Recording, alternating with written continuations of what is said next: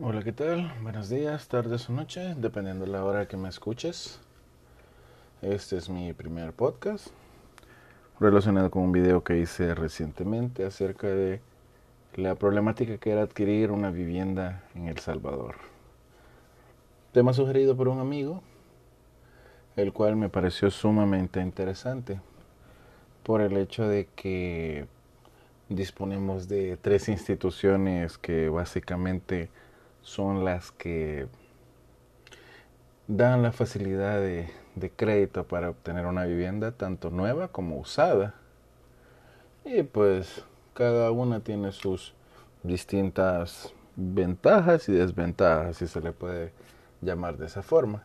Las tres principales en El Salvador es el Fondo Social para la Vivienda, Fonavipo y una que como lo mencioné en el video yo nunca la había escuchado que es FOSAFI que FOSAFI es recuperación y administración de activos.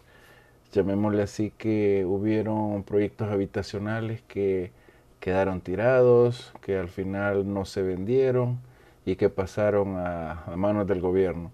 Y de una u otra forma ellos los venden.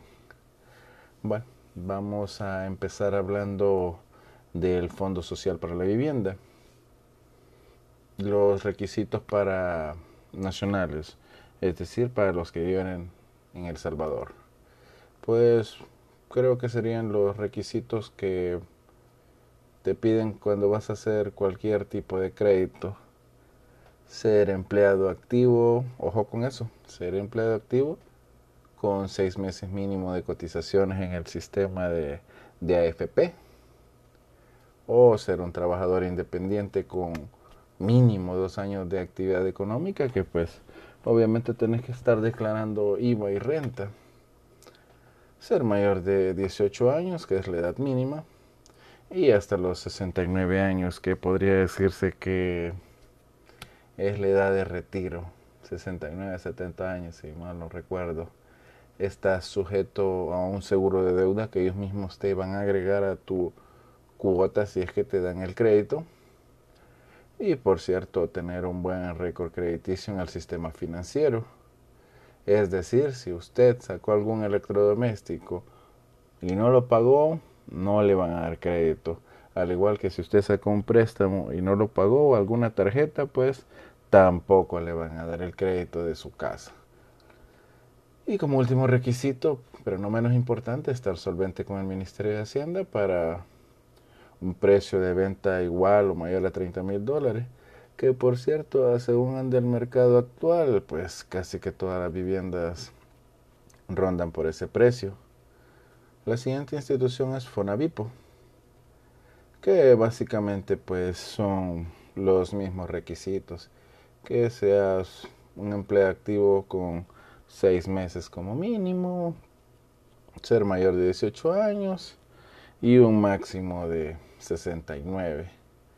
Igual siempre te van a exigir un seguro de deuda y un buen récord crediticio y lo mismo de estar solvente en el Ministerio de Hacienda. Y continuamos con FOSAFI, que como lo mencioné anteriormente, ellos recuperan y administran activos que quedan a manos del gobierno. Y pues es una institución que me llama mucho la atención, pues porque los requisitos no los veo tan sofocantes o estrafalarios, se le podría llamar, porque llenas una solicitud, pagas un valúo por el inmueble que, que querés comprar, digamos que como son inmuebles recuperados, digamos que estás alquilando la casa, ya hablaste con el dueño y llegaron a un acuerdo que se la vas a comprar, pues solo pagas el avalúo de la casa que, que quieres comprar. Llega el inspector, hace la respectiva o perito, hace la respectiva evaluación y da un, un estimado de cuánto podría ser el valor de la vivienda como pues el requisito que yo consideraría que es el más importante es demostrar la capacidad de pago. y otros requisitos mínimos que son las típicas referencias familiares, referencias personales y en algunos casos, pero rara vez, el fiador. Que eso es lo que te piden casi que en cualquier institución donde solicitas un crédito. Y me parece una opción bastante viable porque he conocido dos casos que les han aprobado los créditos de vivienda y pues el primer caso, tienen un taller de costura donde fabrican principalmente camisetas y lo que son colas para el cabello. Y pues les aprobaron el crédito y ahí están pagando lo que es su vivienda. Y con unas cuotas no tan sofocantes, porque pagan un aproximado de 25 dólares la de ese taller de costura. Y hay otra pues que se dedica al al trabajo doméstico, también le aprobaron su crédito y pagan una cuota de 30 dólares. 30 o 35 dólares, me imagino, porque es un poco más grande la propiedad, pero pues al final sigue siendo una cuota bastante accesible. Cuando tienes la intención de quedarte en la misma colonia donde estás residiendo, pues es una activa, una propuesta muy atractiva, pues porque los créditos son bastante accesibles, los requisitos no son tan sofocantes y pues tú eliges la casa. Mientras está disponible, ya sea que la casa está abandonada y la quieres comprar para tú repararla posteriormente, estás ahí en el mejor lugar para adquirir la vivienda. Y pues Hablemos ahora de los créditos para los que llamamos acá los hermanos lejanos. En el Fondo Social para la Vivienda, pues tenés que demostrar que tu estatus migratorio es legal, ya sea que sos ciudadano del país donde estés solicitando el crédito, que por lo general son los Estados Unidos, ya sea que seas residente o en su caso, pensionado. Aplican también si tenés el estatus migratorio del TPS o algún programa o permiso que te permita permanecer en, en, el país donde estás residiendo. Por lo general, pues es los Estados Unidos, como lo menciono. Tienes que demostrar que estás legal. Anteriormente ya había escuchado que aunque no tuvieras un estatus migratorio legal, podías aplicar para una vivienda. Y pues también para los que residen en El Salvador y que reciben ingresos de, de que les están pagando, que están trabajando para cierta empresa en cualquier país, podrían aplicar porque como mostrar los comprobantes de que te están pagando y tus ingresos provienen del exterior y pues también en algunos casos pero eso es bien limitado y por lo general es para vivienda recuperada que recibas remesas. Y no importa si la persona que te la está enviando posee un estatus migratorio, no, no les importa en ese caso que sea recuperada, pero sería de recabar un poco más de información. Lo que es Fonavipo y Fosafi no cuentan con ningún plan para salvadoreños en el exterior. Y pues pasamos a lo que es la opción que muchos se decantan y muchos dicen que es el peor error de sus vidas, que son los proyectos inmobiliarios, donde se anuncian mucho en las distintas redes sociales, algunas veces en la televisión, pero mayormente en las redes sociales, porque es donde más tiempo pasamos por lo regular.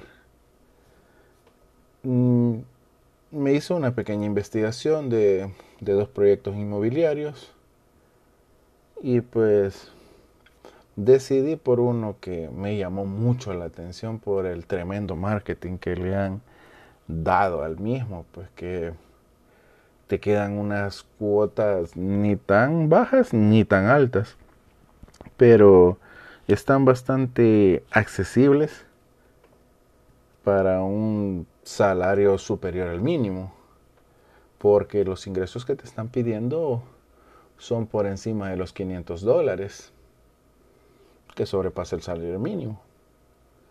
En fin, hice una búsqueda de un vendedor de ese proyecto inmobiliario.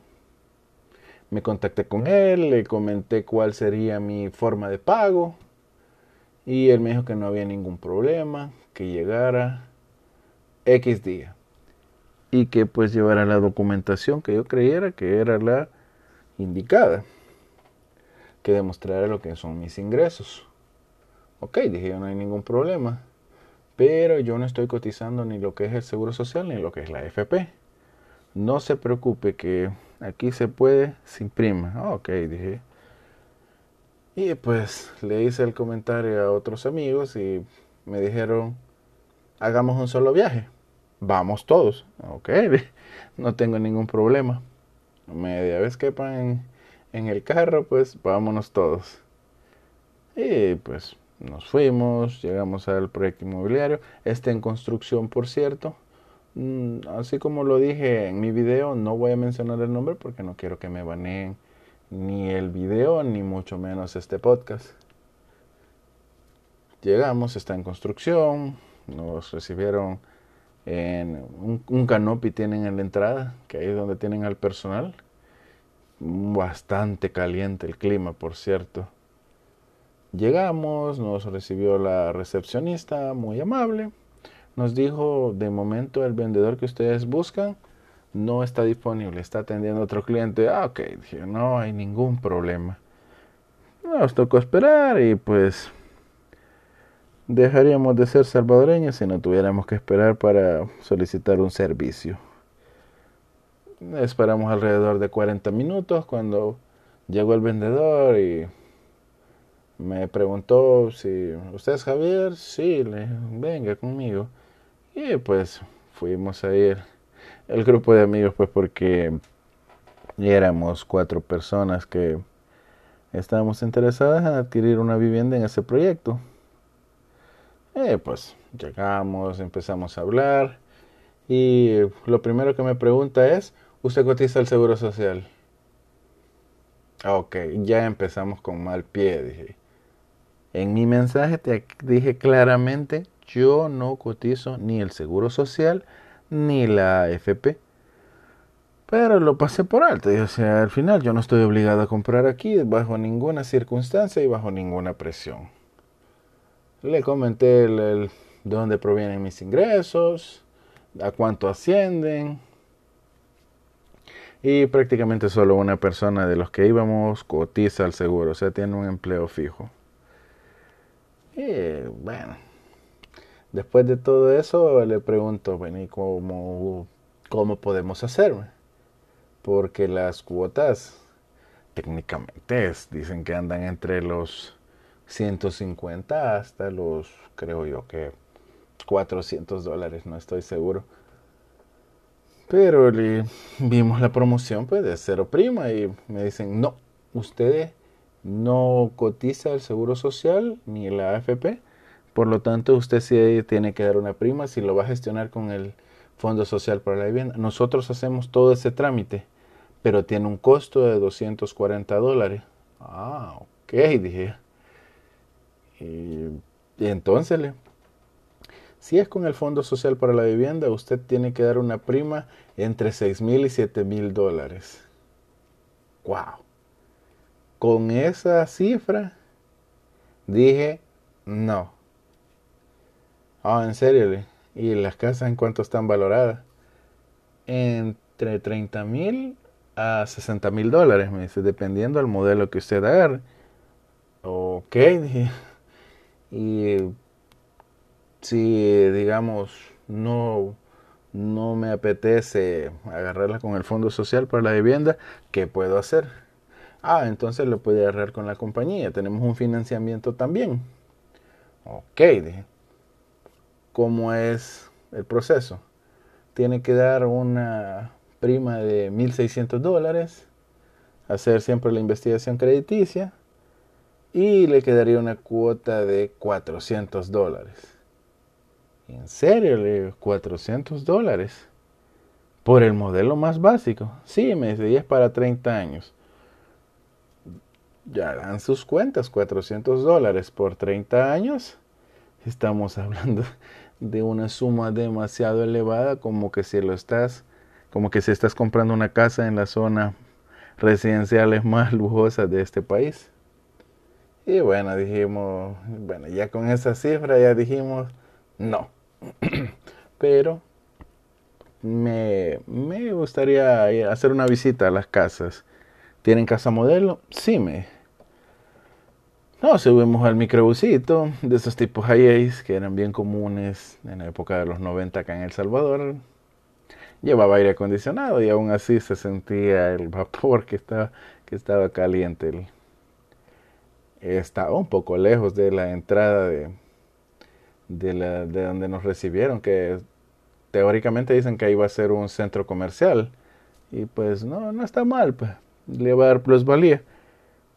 Llegamos a la famosa casa modelo, dos, dos niveles o dos plantas como le decimos acá.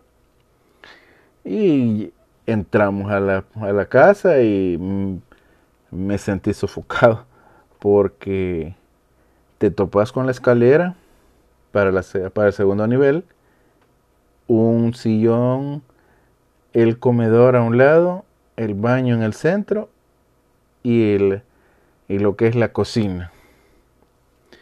Y el medio patio le vamos a llamar porque eh, no, no es muy grande, es aproximadamente de unos 50 por, por 4 creo yo. Y solo había ahí una pila o lavadero, como se le quiera llamar. No había mucho que ver ahí. Y fuimos al segundo nivel, solo hay tres cuartos y un baño. O sea, no tenés una salita de estar. Prácticamente esas casas no están hechas para más de dos o tres personas. Y si tienes una familia un poco grande, pues como que ya no te dio el espacio y pues la gente va a estar sofocada. Entonces un amigo le preguntó, oye, yo no quiero, porque como tiene cochera para el frente, tiene para dos vehículos, le dijo, oye, yo quiero cerrar acá, quiero un cuarto adicional. Y el vendedor tajantemente contestó, no, no puede construir un cuarto adicional acá. Puede construir si quiere segunda o tercera planta, pero al frente no, porque le quita la fachada, le quita el performance. Ah, y me van a regalar la casa. No vale. Y entonces, ¿por qué me están poniendo restricciones? Y pues al final el proyecto habitacional puede poner o no las reglas del juego, pues sí. Así como ellos ponen las reglas, pues uno tampoco está obligado a comprar con ellos. Y pues cada vez eso pintaba que no, no íbamos a, ni siquiera íbamos a tomarnos la molestia de gestionar porque son los 250 dólares que tenés que pagar para ver si sos candidato y en las redes sociales andan muchísimos comentarios negativos acerca de que no quieren devolver lo que son las primas. Así que pues mejor dijimos, ah, ok, lo vamos a pensar. Y pues no hay nada que pensar, simplemente no se va a comprar la, vivienda en ese proyecto residencial. Ah, por cierto, lo, lo, olvidaba. Si son extranjeros, pues lo mismo que en el Fondo Social para la Vivienda, porque al final con, por medio de ellos es que lo van a gestionar. Tenés que tener un estatus migratorio legal, ciudadano o residente. Si no tienes ningún estatus legal, no puedes aplicar un crédito con ellos. Y bueno, pues eso ha sido todo por hoy. Eh, les invito a que se suscriban a mis distintas redes sociales. Igual si tienen algún tema que les gustaría que, que investigaran, con muchísimo gusto lo puedo hacer. Eso ha sido todo por hoy. Muchísimas gracias. Suscríbanse y compartan. Nos vemos en la próxima.